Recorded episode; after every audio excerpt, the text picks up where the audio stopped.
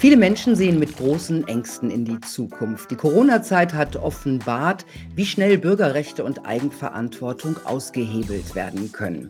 Es wächst die Sorge vor Entmündigung, Preisexplosionen, Verarmung, Abschaffung des Bargelds und digitalem Euro. Es wächst auch die Sehnsucht nach Parallelgesellschaften, nach selber etwas tun gegen das Diktat von oben und auch nach einer menschlicheren Gesellschaft, in der Wirtschaft und Finanzen für den Menschen da sind und nicht umgekehrt. Und es gibt sie, diese handfesten Projekte. Mein Gast hat sich in der Szene alternativer Wirtschafts- und Finanzprojekte umgeschaut. Was macht Sinn? Was funktioniert? Darüber sprechen wir. Jetzt den Punkt Preradovic. Hallo Dr. Ulrich Gaußmann, schön, dass du da bist. Ja, vielen Dank für die Einladung. Ich freue mich auch. Ich stelle dich kurz vor. Du bist Buchhändler, Autor und Sozialwissenschaftler. Deine Interessenschwerpunkte sind Kapitalismusanalyse und Kritik, die Soziologie sozialer Bewegungen und politische Gegenwartsfragen. Du hast außerdem lernbehinderte Kinder und Jugendliche unterrichtet.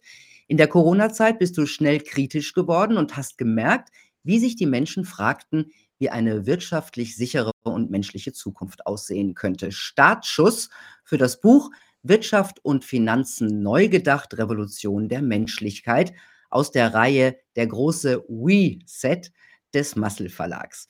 Dafür hast du mit Initiatoren verschiedener alternativer Wirtschafts- und Finanzprojekte gesprochen. Von diesen alternativen Wirtschaftsprojekten hört und liest man ja recht wenig. Wie viele Projekte gibt es denn so ungefähr und äh, wie viele hast du dir angeschaut? Also wie, es, wie viel es weltweit gibt, kann man kaum zählen, äh, zumal ja auch ständig neue dazukommen oder auch andere untergehen. Im Buch selber habe ich ungefähr 20 Projekte mir mehr oder weniger genau angeschaut. Das ist aber auch nur exemplarisch, ist nur eine kleine Auswahl äh, und dann noch in den Bereichen Produktion, Handel und Geldsysteme. Mhm. Gibt es denn etwas, was all diese Projekte gemein haben?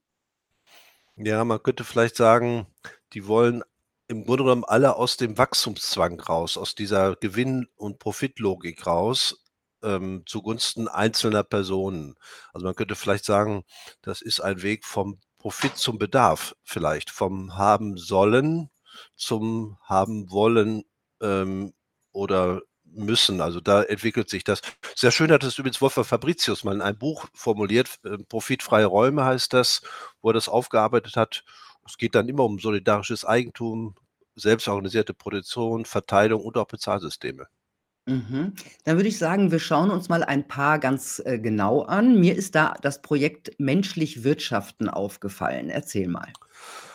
Ja, menschlich Wirtschaften ist in der Tat ein sehr, sehr interessantes Projekt. Es ist eigentlich schon viel mehr als ein Projekt. Inzwischen ist es eine gestandene Genossenschaft, sitzt in Stralsund, hat mhm. etwa 300 Genossenschaftsmitgliedern, Mitglieder und ist eine typische, in Anführung, Corona-Gründung. Also ist, gibt es auch seit zwei Jahren etwa erst. Die, ähm, angefangen wurde mit einer Handelsplattform, also eine Handelsplattform einzurichten, wo also Interessenten ihre anbieten, äh, ihre Produkte, Dienstleistungen anbieten können. Das Interessante und auch der, das Alleinstellungsmerkmal von der Genossenschaft ist zum einen, dass sie aufgebaut ist nach bestimmten Prinzipien, nämlich der, nach den Prinzipien der sozialen Dreigliederung. Das geht auf Rudolf Steiner zurück, auf die Sozialreform von Steiner vor etwa 100 Jahren am Ende des Ersten Weltkrieges.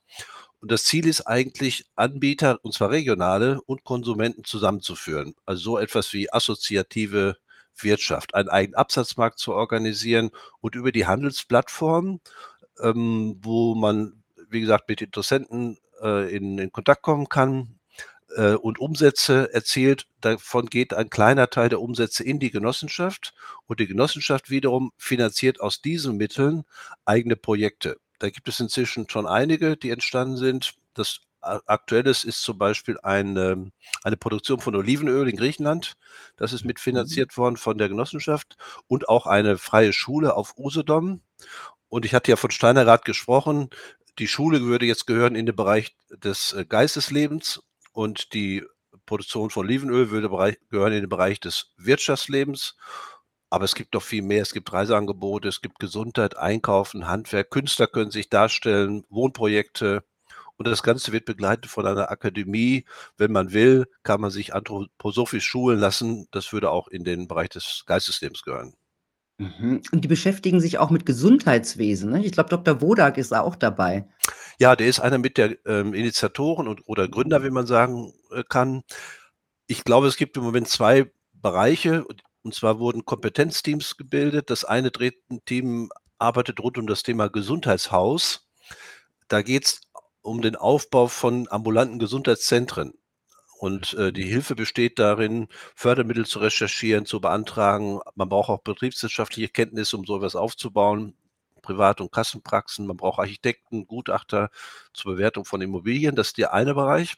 Und der zweite Bereich nennt sich Häuser des Heilens. Das sind Praxen, aber auch mehr, Kliniken, Wohngruppen, Garten der Genesung beispielsweise, also etwas umfassendere holistische Medizin. Da gibt's auch 'n Kompetenzteam, die sich jede Woche Entschuldigung, jeden Monat, äh, einmal, ähm, treffen online treffen und die äh, den Stand der Dinge besprechen. Und, ähm, das Menschliche an menschlicher Wirtschaften ist dann, dass sie zwar Profite erzielen, das heißt auch Wachstum generieren, das aber gleich wieder in menschliche Projekte, äh, überführen? Oder wie muss ich das mir vorstellen? Ja, der der, ähm äh, der grundsätzliche Unterschied, dass zwar Gewinne erzielt werden, das geht ja auch gar nicht anders, aber die fließen nicht in die Taschen Einzelner, sondern fließen in die Genossenschaften und von dort wieder in Projekte. Also, dam damit bereichert sich niemand persönlich. Das geht auch gar nicht in der Genossenschaft und es geht dann in von der Genossenschaft definierte Projekte. Man kann auch Projekte anbieten, zum Beispiel, wenn man Unterstützung und Hilfe braucht oder man sucht sich sie suchen sich selbst welche. Mhm. Ähm, jetzt was wir jetzt grade haben, das sind ja die Probleme der Landwirtschaft, die in aller Munde sind. Äh, die kleinen Höfe verschwinden, die Großen profitieren ungleich mehr von den Subventionen. Es wird schon auch von Versorgungsengpässen generell gemunkelt. Äh, welche erfolgversprechenden Projekte gibt es denn da, auch in Richtung Selbstversorgung?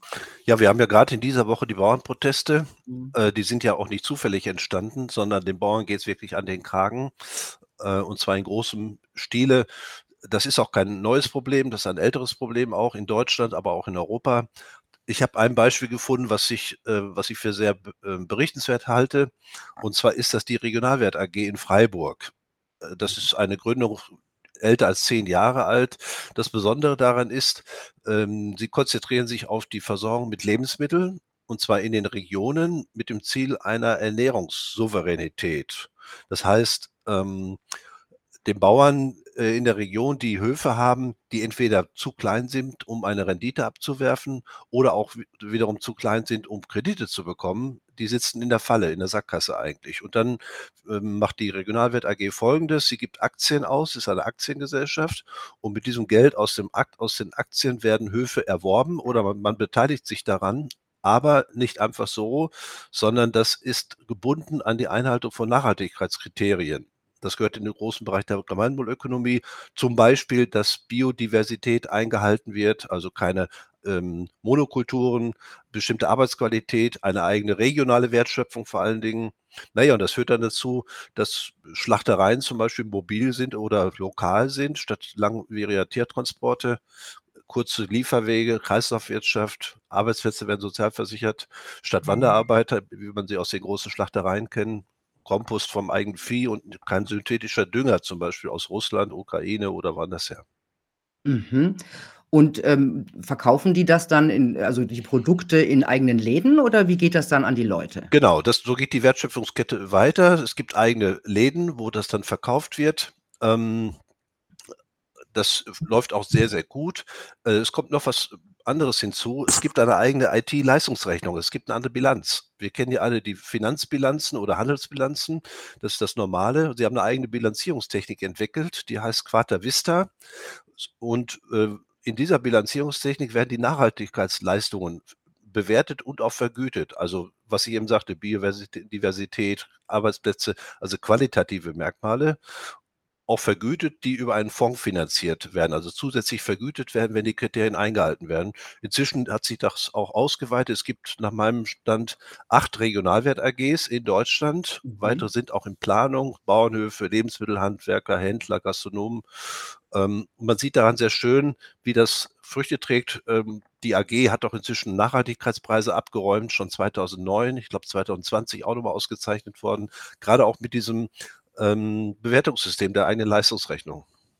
Und, äh, wenn sich jetzt jemand sagt: „Oh, das finde ich interessant, da möchte ich mitmachen“, ähm, muss der dann was macht was macht der dann? Dann wendet er sich an die Regionalwert AG, Ja. äh, kauft dort Aktien, das ist Mhm. begrenzt, ähm, oder Genussrechte, das sind 2 verschiedene Formen, wie man sich beteiligen kann und ist dann Mitaktionär oder Genussrechtsinhaber und kann diese Dinge finanziell unterstützen in einem begrenzten Rahmen. Mhm. Interessant ist ja auch ein Ansatz, mit dem sich kleine Bauernhöfe retten können, Stichwort Pflegebauernhöfe. Ja, das ist eine interessante So 'ne Angelegenheit. Win-Win-Situation. Ja, ganz genau. Da bin ich selber auch erst, ähm, äh, eigentlich durch einen Zufall drauf gestoßen. Das ist auch schon Elterndatums, glaube 2011, ähm, entwickelt von Guido Pusch in einem kleinen Ort in Marienrachdorf ist das in Wes Westerwald. Ähm, der hat seinen eigenen Bauernhof umgebaut und dort Wohnungen eingerichtet für Seniorinnen und Senioren. Ich glaube, 22 wohnen da inzwischen. Ähm, das ist im Grunde genommen ein laufender Landwirtschaftsbetrieb mit sozialer Dienstleistung, also Unterbringung, Betreuung älterer Menschen. Das sind nicht unbedingt schwerst Mhm. pflegebedürftige, aber einfach ältere Menschen, die Einschränkungen haben. Äh, und um die kümmern sich Pflegeprofis mit 'nem eigenen Pflegedienst inzwischen und der Landwirtschaftsfamilie. Das ist also mehr als das, wa was man normalerweise unter Mehrgenerationen-WG kennt. Also Tiere, Rinder, Schweine, Katzen, Hühner, Biene, Alpakas, Gänse, Bi und so weiter. Die Tiere werden versorgt, die, äh, Frauen gehen morgens meinetwegen in den Hühnerstall und sammeln die Eiern auf. Äh, man sieht dann Also, die Senioren, ne? die Senioren, ganz Genau. genau. Und, äh, man sieht in 'nem kleinen Filmbetri Bericht, den es auch gibt bei SWR, wie ein älterer Herr, ich denke mal so irgendwo zwischen 75 und 80, mit einer Kappe aufm Hut ganz glücklich aufm Trecker sitzt und bei der Einbringung von der Ernte hilft. Also, ähm, das kann man sich sofort vorstellen. Daraus ist 'n eigenes Beratungskonzept entstanden. Das ist gibt's inzwischen auch und über 20 Projekte, die es inzwischen gibt. Und mir ist am Telefon erzählt worden, es gibt sogar Anfragen bis aus Japan, äh, die sich um das um diesen Pflegebauernhof, ähm, kümmern oder sich dafür interessieren. Spannend. Ja, total spannend. Also, ähm und auch so logisch, ne? Ja. Ja, und, äh, man braucht allerdings, um auf so was, äh, zu kommen, offenes Denken. Und du schreibst in deinem Buch, äh, auch darüber, dass wir von uns eingeredeten Denkfallen und Glaubenssätzen falsch beeinflusst werden. Da möchte ich mal ganz kurz hören, was sind das für Glaubenssätze? Die kennen wir eigentlich alle. Ähm, wir haben ja selbst auch dran geglaubt oder glauben noch dran, zum Beispiel, dass der Privatbesitz öffentlicher Güter, öffentlicher Dinge immer nur gut ist und deren Erhalt dient. Da mache ich mal, wenn ich mir die Bahn angucke oder die Post, mal 'n großes Fragezeichen dran. Das war ja auch mal öffentliches äh, Oder die englische Bahn, danach gab's ordentlich Oder die englische. Bahn, genau. Das gilt auch für Krankenhäuser und so weiter.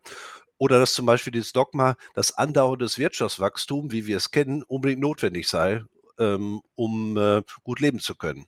Das ist ja grad das Thema, dass andere das infrage stellen und sagen: „So eine Art von Wachstum ist grad das Gegenteil dessen, was wir brauchen.“ Oder auch zum Beispiel Konsum möglichst viel Konsum macht uns glücklich. Also, der Konsumfetischismus, das wird infrage gestellt. Das sind das sind diese, ähm, Denkfallen oder Es Glaubenssätze. passt ja es gehört ja auch zusammen. Das heißt, äh, es gibt ja zum Teil auch nur mehr Wachstum, wenn wir daran glauben, dass wir immer mehr konsumieren müssen, ne? Ja klar, aber der das das die Ergebnisse des Wachstums wirken sich ja nicht für alle Beteiligten gleichermaßen gut aus.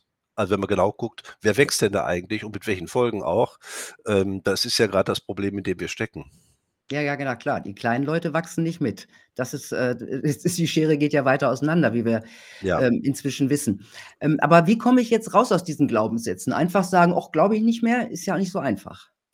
Ähm, nein, äh, man kommt eigentlich raus durch eigenes Tun. Ich habe, ähm, im Zusammenhang mit der Recherche Peter Schmuck ke kennengelernt, auf den kommen wir vielleicht noch zu sprechen. Ähm, und ich nenne die mal die Schmuckschen Postulate. Er hat einige aufge äh, führt, wie man stattdessen eigentlich an die Dinge rangehen könnte. Er könnte sagt zum Beispiel, ähm, guckt mal äh, geht mal aus dieser ähm, dieser Kaninchenposition raus und guckt mal euch mal den großen Rahmen des Lebens an. Seid offen, neugierig, äh, vertraut euch Menschen an, setzt euch anspruchsvolle Ziele, werdet konkret dabei, plant Zwischenschritte ein, beteiligt euch am politischen Protest und gewinnt dadurch auch neue Mitstreiter. Das ist das, was allen schon passiert ist, denke ich mal, was man in den letzten Jahren erlebt hat. Inspiration suchen bei anderen auch, mal gucken, was machen eigentlich andere, wo wie geht das woanders? Vernetzen, Kräfte bündeln, Mut machen, auch bei den Funkensprühern mal gucken, die also die Macher, äh, sich denen anschließen und am aller ganz allerwichtigsten vielleicht am Ende Erfolge auch feiern. Mhm. Ja, der Gerald Hüther nennt ja das also der der, ähm, Neurowissenschaftler, der Hirnforscher, sagt ja, das das ist eine Verwandlung, wenn man ins Tun, also ins. Machen kommt. Das heißt, wenn man sich auch bei solchen Projekten engagiert, macht das was mit einem. Ja? Ist es das, was du meinst? Oder was macht es noch mehr mit uns? Ja, das ist ähm, gemeint ist wahrscheinlich eine Bewusstseinsveränderung. Eine Mhm. Bewusstseinsveränderung, die ausgelöst wird durch die Veränderung der Umstände, in denen ich mich befinde. Das fällt ja nicht vom Himmel, also das kann man sich nicht wünschen sozusagen, äh, oder irgendwo anlesen, sondern das muss man erleben durch praktisches Tun. Und diese praktische Tätigkeit in einem anderen Umfeld mit anderen Beteiligten, vor allen Dingen mit Dingen, die einen interessieren, für die man brennt. Also, wenn man sein Ding gefunden hat, äh, dann ist man ja kaum aufzuhalten und das ändert das Bewusstsein auch und das, äh, trägt einen förmlich auf einer Woge eine ganze Zeit lang jedenfalls, ähm, und das ist vielleicht damit gemeint. Ja, und der Pessimismus, der ja grad momentan oder in den letzten Jahren so viele Leute befallen hat, ich glaube, der löst sich dann auch einfach in Luft auf, wenn man etwas tut, was einen erfüllt, wenn man Erfolge sieht da, oder? Ja, natürlich, klar. Äh, Mhm. das ist 'ne andere Frage von ähm, von Wahrnehmung, von, ähm, auch körperlicher Wahrnehmung, äh, und auch 'ne andere Art von Sicht auf die Welt einfach. Ich kann Mhm. immer gucken und sagen: „Das Glas ist halt halb leer“, und der andere kommt rein und sagt: „Wieso, wo hast 'n das Problem? Das Glas ist doch halb voll.“ Mhm. Also Ja, so, ja. ne? Stimmt. Kommen wir noch mal zu 'n paar Projekten. Äh, ein großes Top-Thema ist ja auch die Energie und die Angst vor unbezahlbarer Energie. Das ist ja das, was die Leute umtreibt. Und da gibt es das Projekt der Energiewendedörfer. Wie funktionieren die denn? Ja, das ist wirklich 'n gravierendes Thema. Das ist ja auch nicht äh, aus der Luft gegriffen. Die Energiewendedörfer, äh, hängen zusammen mit dem schon angesprochenen Peter Schmuck. Peter Schmuck ist, ähm, oder war Professor für Psychologie, zuletzt in Göttingen, aber an war auch an mehreren Universitäten, war weltweit unterwegs und hat 97 angefangen, mit einem eigenen Team sich um das Thema Energieversorgung und regional verfügbare nachhaltige Rohstoffe zu kümmern. Also Holz, Stroh, Biomasse und so weiter. Und hat dann 2005 in Jühnde bei Göttingen, das ist 'n kleiner Ort bei Göttingen, das 1. Energiewendedorf gegründet. Was kommt raus? Am Ende kommt raus, die Dörfer produzieren nahezu 100 % ihres Strombedarfs selber, etwa 50 % der Wärme und den eigenen Treibstoff. Inzwischen gibt es deutschlandweit über 160 Energiewendedörfer, mhm. Äh, Okay. kleinere Orte oder Landschaften, Regionen, die sich zusammenschließen und das machen, quer über die Republik verteilt. Auf der, äh, Internetseite Energiewendedörfer kann man das auch nachsehen auf 'ner Karte, steht auch alles in meinem Buch. Mhm. Und, äh, was zahlen die Bewohner dieser Energiewendedörfer im Gegensatz zu anderen für Mhm. Energie? Ähm, ich kann's nicht für jedes Dorf genau sagen. Ich nehme mal 'n Beispiel, das ist auch im Buch drin, aus dem Ort Veltheim. Das ist 'n kleiner Ort bei Treuenbrietzen im Berliner Umland. Da kostet die Kilowattstunde Strom 12 C und die Wärme kostet 7,5 Cent Cent die Kilowattstunde. Das ist 1/3 des normalen Preises? Ja. Das ist 'ne Zahl, die Okay. ist etwa 1 Jahr alt oder ein 3/4 Jahr alt etwa. Okay. Und die Beteiligten lehnen sich ganz entspannt zurück und sagen: „Energiewende oder was da äh, Klimahammer oder Doppelhammer oder Reizungshammer, das interessiert uns alles nicht, davon sind wir nicht betroffen.“ Also, das ist 'n Projekt, das wahrscheinlich wachsen wird. Ähm, Ja. ist das die ist diese regionale Energieversorgung die Zukunft? Ähm, auf jeden Fall ist sie ein Teil der Zukunft. Äh, das zeigen ja die Beispiele. Ähm, wenn man weiter guckt und sagt: „Könnte das 'ne Zukunft sein für die Versorgung eines Großkonzerns wie eine, weiß ich, BASF zum Beispiel oder 'n Automobilproduzent?“ Das kann ich nicht beurteilen. Auf jeden Fall für den privaten räumlichen Raum, äh, ist es auf jeden Fall eine Alternative. Mhm. Ja, finde ich super spannend. Auch spannend in deinem Buch, äh, ist das Thema Regionalwährungen. Und Mhm. da frage ich mich, was sind die eigentlich? Weil so Richtung richtig Währung dürfen die ja nicht sein. Ja, genau, das ist 'n kleines Begriffsproblem. Also, eine Währung nennt man dann eine Währung, wenn sie von der nationalen Zentralbank oder der EZB zugelassen ist. Das ist eine zugelassene Mhm. Währung. In bei uns ist das halt der Euro und der Cent.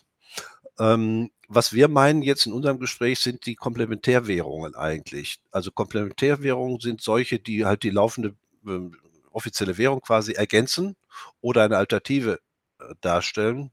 Da gibt es inzwischen eine riesige Zahl weltweit. Es ist kein deutsches Thema alleine. Ich würde sagen, mindestens 10.000 oder mehr Alternativ Komplementärwährungen. Da sind aber die Kryptowährungen auch mit enthalten, gegen etwa 200 nationale Währungen, die sich halt, äh, komplementieren. Und das Besondere sind noch die Regionalwährungen. das sind solche, die regional gebunden sind und in der lokalen Wirtschaft angebunden werden. Das bekannteste Mhm. Beispiel ist der Chiemgauer, die gibt's schon ewig lange, ist im wie der Name schon sagt, im Chiemgau entstanden, also die Gegend um Rosenheim, Traunstein dort. Es sind auch keine offiziellen Währungen, ähm, werden aber geduldet. Der die Bundes ähm, für Finanzdienstleistungsaufsicht, die BaFin, hat eine Bereichsausnahme gemacht, wenn es geografisch beschränkt bleibt. Die betrachten die praktisch wie Gutscheine, nicht wie eine echte Währung. Mhm. Ähm, was ich auch in deinem Buch gelesen hatte, hatte ich vorher schon mal gesehen, aber jetzt wieder gelesen, dass laut Oxfam das Vermögen der reichsten 8 Milliardäre größer ist als das der unteren Hälfte der Weltbevölkerung und das sind rund 3,6, ähm, Milliarden Menschen. Und, ähm, das herrschende Finanzsystem nutzt ja vor allem den Reichen. Das hast du in deinem Buch auch ganz verständlich, äh, beschrieben. Also, allein deswegen haben ja Regionalwährungen ihren eigenen Charme. Aber wie funktionieren die genau und welche Vorteile haben die dann am Ende? Ähm, ja, Regionalwährungen werden, ähm, in die Welt gebracht, indem man einen Verein gründet, der sie herausgibt. So läuft das eigentlich. Sie haben auch, äh, in der Regel Gemeinsamkeiten, die sie alle miteinander verbinden. Sie haben in der Regel keine Zinsen. Es gibt keine Zinsen, sind lokal und regional angebunden. Sie werden basisdemokratisch geschöpft, produziert über den Verein zum Beispiel. Es gibt sie in Scheinform, also Papierform, in Münzen, auch elektronisch oder eine Mischform. Dann braucht man Akzeptanzstellen vor Ort, damit man, äh, die auch loswerden kann und eintauschen kann und die, äh, der die Geldwirtschaft damit betrieben werden kann. Und es wird in der Regel ein Verrechnungskurs festgelegt in Bezug zum Beispiel auf den Euro oder auf die nationale Währung, die halt gilt. So läuft das. Und welchen Vorteile haben die, diese Regionalwährungen? Warum sollte ich das tun? Na ja, sie sind einmal, ähm, nicht gebunden an die äh, an das Wohl und Wehe des Euro zum Beispiel, also an Währungsschwankungen, beziehungsweise werden Schwankungen dort über einen Verrechnungskurs ausge äh, glichen. Das äh, der schlagendste der den schlagendsten Vorteil, den ich sehe, ist die Kreislaufwirtschaft. Ich habe ein Gespräch geführt mit einem Bürgermeister in Rettenbach, das ist im Allgäu, 'n kleiner Ort, wo's auch ähm, die auch ein Energiewendedorf sind übrigens. Und die haben eine Währung eingeführt, die heißt der Weichtaler. Mhm. Äh, und, ähm, der Bürgermeister ist ehrenamtlich und der Gemeinderat auch. Und der hat mir erzählt, der Weichtaler wird im Ort verwendet. Ein Weichtaler entsprechen 5 €, das ist der Kurs. Damit kann man Wurst und Käse kaufen, kann den Handwerker bezahlen, kann die kommunalen Steuern bezahlen und auch er als Bürgermeister und die anderen Gemeinderäte, deren Sitzungsgelder werden auch in Weichtaler bezahlt. Die kann man aber nur im Ort ausgeben. Das ist ja klar, was da passiert. Mhm. Ähm, alle profitieren davon, wenn das Geld quasi im Hause bleibt, ne?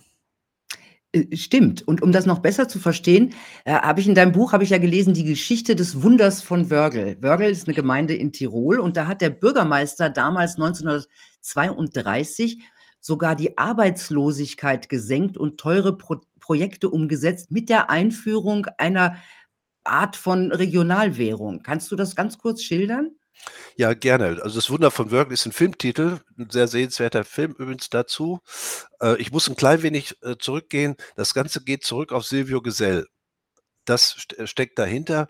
Wer war Silvio Gesell? Silvio Gesell war ein Deutscher, der als Kaufmann nach Argentinien ging, 1890 ungefähr und während der Wirtschaftskrisen in Argentinien, ähm, be beobachtete, wie die Menschen sich mit ihrem Geld verhalten. Und er stellte fest, je höher die Zinsen, desto mehr wird gespart, das Geld gehortet und je nie niedriger Zinsen, wird das Geld in Umlauf gebracht, also ausgegeben. Das hat ihn auf das Zinsthema gebracht, hat dann ein äh, eine Schrift geschrieben, das über das Münzwesen als Brücke zum sozialen Staat. Daraus ist dann die Freigeldbewegung oder die freie Wirtschaftsbewegung entstanden. Also, es geht um den Zins, äh, und die Abschaffung des Zinses und de den Ersatz des Geldes durch Schwundgeld. Das Geld einfach an äh, an Wert verliert, wie andere Waren auch, also verderblich wird. Kartoffeln, Himbeeren kann man ja auch nicht ewig lange aufbewahren, Mhm. aber Geld kann man faktisch unbegrenzt aufbewahren. Das wollte er abschaffen und wollte diesen Joker-Vorteil, nannte er das, den man im Kartenspiel ziehen kann. Zu jeder Zeit kann man Geld einsetzen, wann man will, aufheben. Also, mit 'ner Parkgebühr praktisch versehen, wie in 'nem Parkhaus, wenn man 2 Stunden im Parkhaus steht, beeilt man sich beim Einkaufen, weil man sonst nachzahlen muss. Ähm, entfällt die Parkgebühr, lässt man sich Zeit, äh, oder beim Standgeld für Lokomotiven oder, äh, Eisenbahnwaggons und so. Und der dieser Michael Unter Guggenberger in Wörgl im Tirol, hat Gesell studiert und das fiel halt, äh, wie du ja schon sagtest, mitten in die Weltwirtschaftskrise. 32. Dann hat er mit seinem, seinem Gemeinderat in Wörgl den Beschluss gefasst, einstimmig übrigens, Arbeitswertscheine herauszugeben. Parallel zu dem österreichischen Schilling. Und zwar in einem kleinen Betrag. 32.000 Schilling waren das nur. Das war umgerechnet auf den Kopf der Bevölkerung lächerliche 7 Schilling 59. Nur so viel Geld war in Umlauf. Aber Umlauf gesichert, also der Schilling unterlag dem Ganzen. Aber der entscheidende Unterschied war, Wertverfall. Der Arbeitswertschein hat nämlich im Monat ein Prozent an Wert verloren. Das ging so, dass die ähm, Marken kaufen mussten. Wir kennen ja vielleicht noch von früher die Rabattmarken. Also mhm. solche Rabattmarken kaufen mussten. Die mussten aufgeklebt werden, damit der Schein eingetauscht wurde. Und äh, dadurch verlor der Arbeitswertschein pro Monat ein Prozent, also zwölf Prozent im Jahr. Der Effekt war aber, dass was, was die Leute sahen zu, dass sie die Arbeitswertscheine los wurden, weil die an Wert verloren. Das macht ja gar keinen Sinn, sie zu sparen und aufzuheben, sondern auszugeben. In dieser kurzen Zeit, wir reden über äh, 15 Monate, von Juni 32 bis September, September 33, hat sich der Geldumlauf vervierfacht, um 400 Prozent gestiegen. Äh, der Effekt war auch enorm. Einnahmen äh, wurden generiert, Ausgabenrückstände wurden aufgeholt, Gewerbesteuern wurden mehr als 34 Prozent erhöht. Das war sogar so, dass der Buchhalter zu Michael Unterguggenberger nach kurzer mhm. Zeit ging und ihn ansprach, er sagte, es ist so erstaunlich viel Geld auf dem Konto der Gemeinde angekommen und Betrug vermutete, dass die, die Arbeitswertscheine kopiert wurden. Das stimmt aber nicht, sondern es war eigentlich nur eine Zunahme der Umlaufgeschwindigkeit und Investitionen wurden getätigt. Wenn ich das noch kurz sagen darf, was kam raus? Sie haben zum Beispiel in der kurzen Zeit, in 15 Monaten, eine Sprungschanze neu gebaut, die mehrere Straßen asphaltiert. Sie haben eine Betonbrücke gebaut. Sie haben die Kanalisation des Gemeinde- und Schulhauses in Ordnung gebracht. Sie haben eine weitere Notstandsküche eingerichtet, haben den Park umgestaltet, der am Bahnhof ist und die Modernisierung der Straßenbeleuchtung. Und da wurde mhm. Wörgl praktisch von einem Meer der Verzweiflung, ja, zu, einem, zu einer Insel der Hoffnung und die Arbeitslosenquote ging auf 15 Prozent zurück, während sie woanders stieg. Mhm.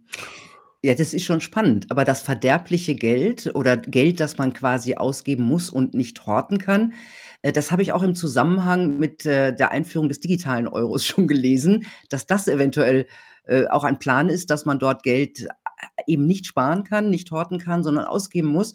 Wobei mir da eher mulmig geworden ist. Ja, natürlich. Das, äh, die entscheidende Frage ist die, wer verfügt darüber? Wer mhm. bestimmt darüber, welches Geld in Umlauf gebracht wird und wie die Konditionen sind? Solange das die EZB oder andere internationale NGOs oder Einrichtungen sind, bin ich genauso skeptisch wie du. Aber grundsätzlich könnte man das auch anders machen. Mhm. Gibt es eigentlich noch andere interessante alternative Projekte in Sachen Finanzen? Jede Menge gibt es da. Also es gibt bei den äh, Regionalwährungen noch weitere. Ich habe im Buch einige Beispiele aus Deutschland, mhm. Italien, Belgien, der, der Schweiz. Bei der Schweiz gibt es ein interessantes Beispiel, nicht nur aktuell, sondern auch älteren Datum schon. Es gibt in Basel die Wir-Bank, W-I-R geschrieben, Wir-Bank. Ist eine Genossenschaft, gibt es schon seit 1934, die seit über 30 Jahren eine eigene Währung äh, emittieren, nämlich den Wir. Mhm. Und ähm, an den Wir, an den äh, Geldkreislauf des Wir sind angeschlossen 80.000 Unternehmen, 80.000. Und es ist das größte mittelständische Netzwerk in der Schweiz, muss man sich vorstellen, parallel zum Schweizer Franken. Daneben gibt es aber noch im Buch auch dargestellt solche Beispiele wie Gradido, Minuto, äh, Sadex auf Sardinien, Le Mans am Genfersee jetzt aktuell auf Blockchain-Basis, äh, ja und andere. Wie verrückt, ne? Man man erfährt irgendwie gar nichts davon. Ja. Ähm, gibt es denn eigentlich jetzt haben wir über so einzelne Projekte geredet, gibt es eigentlich auch passende Konzepte, wie eine neu gedachte Zukunft 4.0 aussehen könnte, so eine unabhängige von den jetzigen großen Playern und auch natürlich auch eine, die Sinn macht? Ja, die gibt es auch. Meines Erachtens am weitesten fortgeschritten sind da die Holländer. Die Holländer waren uns ja auch uns in Anführung weit voraus schon im 16. Jahrhundert mit dem Handelskapitalismus und ihren Kolonien. Das ist aber jetzt ein anderer Zusammenhang. Äh, in Holland ist ja auch die ähm, Enteignung der Bauern durch Rütte geplant worden. Das liegt jetzt schon zwei, drei Jahre zurück. Und 2020 ähm, ist ein Buch erschienen unter dem Titel Society 4.0. Das hat äh, Bob de Witt geschrieben, der ist Professor in Nienrode in Rotterdam an der Universität. Und das fiel zusammen mit dem Beginn einer Bürgerbewegung der Bauern. Die haben natürlich protestiert, sind auf die Barrikaden gegangen. Holland ist ein Agrarland, äh, auch ein Agrarüberschuss, die leben davon. Und was ist dann passiert? Sie haben dann Crowdfunding gestartet, haben aus dem Geld des Crowdfundings 1.000 Server gekauft, haben die in Holland regional verschiedenen Orten stationiert, eine Blockchain-Technologie draufgelegt, eine Handelsplattform eingerichtet und Komplementärwährungen programmiert, die elektronisch sind, ähm, als Schwarmorganisation in Genossenschaften. Ich war vor ein paar Wochen in Holland und dann hat der Bob de Witt aus der Hosentasche ein Bündel Geldscheine gezogen, vier verschiedene, die in Holland kursieren, in verschiedenen Regionen, vier verschiedene Papiergeldscheine als, als Alternativwährungen. Und inzwischen ist es so weit, dass sie neun große Bereiche aufgemacht haben, in denen sie tätig sind. Unternehmertum, demokratisches Unternehmertum, regionale Wirtschaft, eine Bank mit lokalem Geld, digitale Infrastruktur, Regionalversorgung, Wasser und Energie, Gesundheit, regionales, gesundes, nachhaltiges Essen, Wohnen und Lernen und Entwicklung. Das sind Schulen und solche Dinge. Aha. Und, ähm, äh, äh, also die die äh, das Denken dahinter ist auch menschlicher Wirtschaften, Ja, oder? auf jeden Fall. Es ist auf jeden Fall geht es um Regionalisierung. Es geht darum, die Dinge in die eigene Hand zu nehmen. Es geht Mhm. darum, diese, ähm, äh, diese verheerende Wachstumsdynamik auszuschalten, und zwar Produkte zu erstellen und Dienstleistungen zu erstellen, die die Menschen brauchen. Ne, die die nicht die sie brauchen sollen und die sie Mhm. konsumieren sollen, sondern sie wirklich brauchen und die anderen eben nicht. Interessanterweise gibt's inzwischen europäische Ausweitung. Es ist inzwischen gibt's Ableger oder Interessenten in Belgien, in Dänemark, Spanien, Italien und in diesem Jahr neuerdings auch in Deutschland. Es gibt 'n Telegram-Kanal, der heißt Akademie 4.0 und darüber wird das im Moment gesteuert. Also, wer sich interessiert, kann ins Buch gucken bei mir Mhm. und findet dort alle Hinweise. Mhm, ein Kapitel deines Buches heißt ja, äh, „Revolution von unten“. Mhm. Gibt's die bereits? Meines Erachtens ja. Meines Erachtens gibt's sie ja. Äh, die hat, äh, auch schon längst begonnen. Ähm, äh, ich datiere der den Beginn auf 2008, also etwa die letzte Finanzkrise 2007, 2008. Dann, äh, gab es weltweit, äh, Revolten, Aufstände, Riots dagegen und man hat diese weltweiten Revolten nicht in den Griff bekommen. Dann kam man auf die Nummer mit der, ähm, Pandemie der Gesundheitspandemie, so sehe ich das. Das war eine klassische, für mich konterrevolutionäre Maßnahme, weil man das nicht mehr in den Griff bekam. Also, das war für mich kein medizinischer Notfall, sondern ein politischer Notfall. Und, Mhm. ähm, äh, es gibt eine heute existierende Sorge, ausgehend von der Gesundheit, also Lebensmittel gehören dazu, Krankenver Versorgung gehört dazu, Pharma gehört dazu, Ärzte, ähm, und eine dazu kommende weitgehende Delegitimierung des Staates. Sieht man ja, Wahlergebnisse, Wahlbeteiligungen und so weiter und so weiter.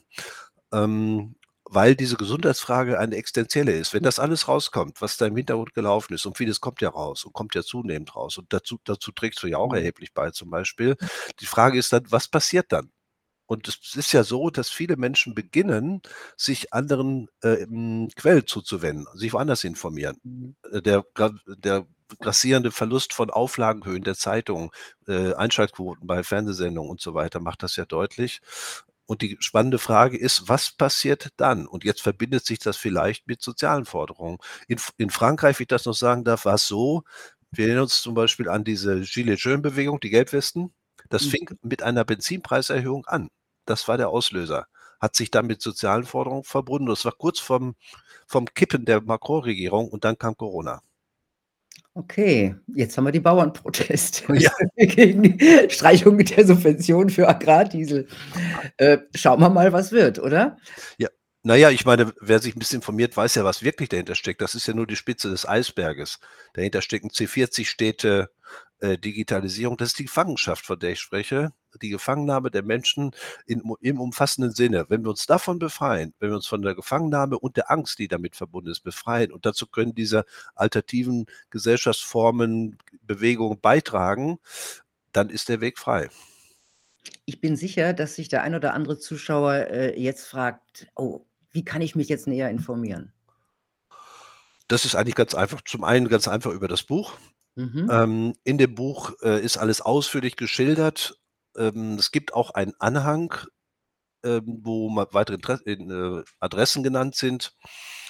Zum Beispiel an die fast 60 Internetseiten, Bücher, 70, 75 Bücher habe ich angegeben, 600 Anmerkungen. Da kann man sich weiter vertieft informieren und weitere Texte auch anfordern über Mhm. den Verlag. Ähm, ich selbst stehe auch für Buchvorstellungen und Diskussionen dazu gerne zur Verfügung. Da gibt's eine Adresse, an die man schreiben kann und dann melde ich mich dazu.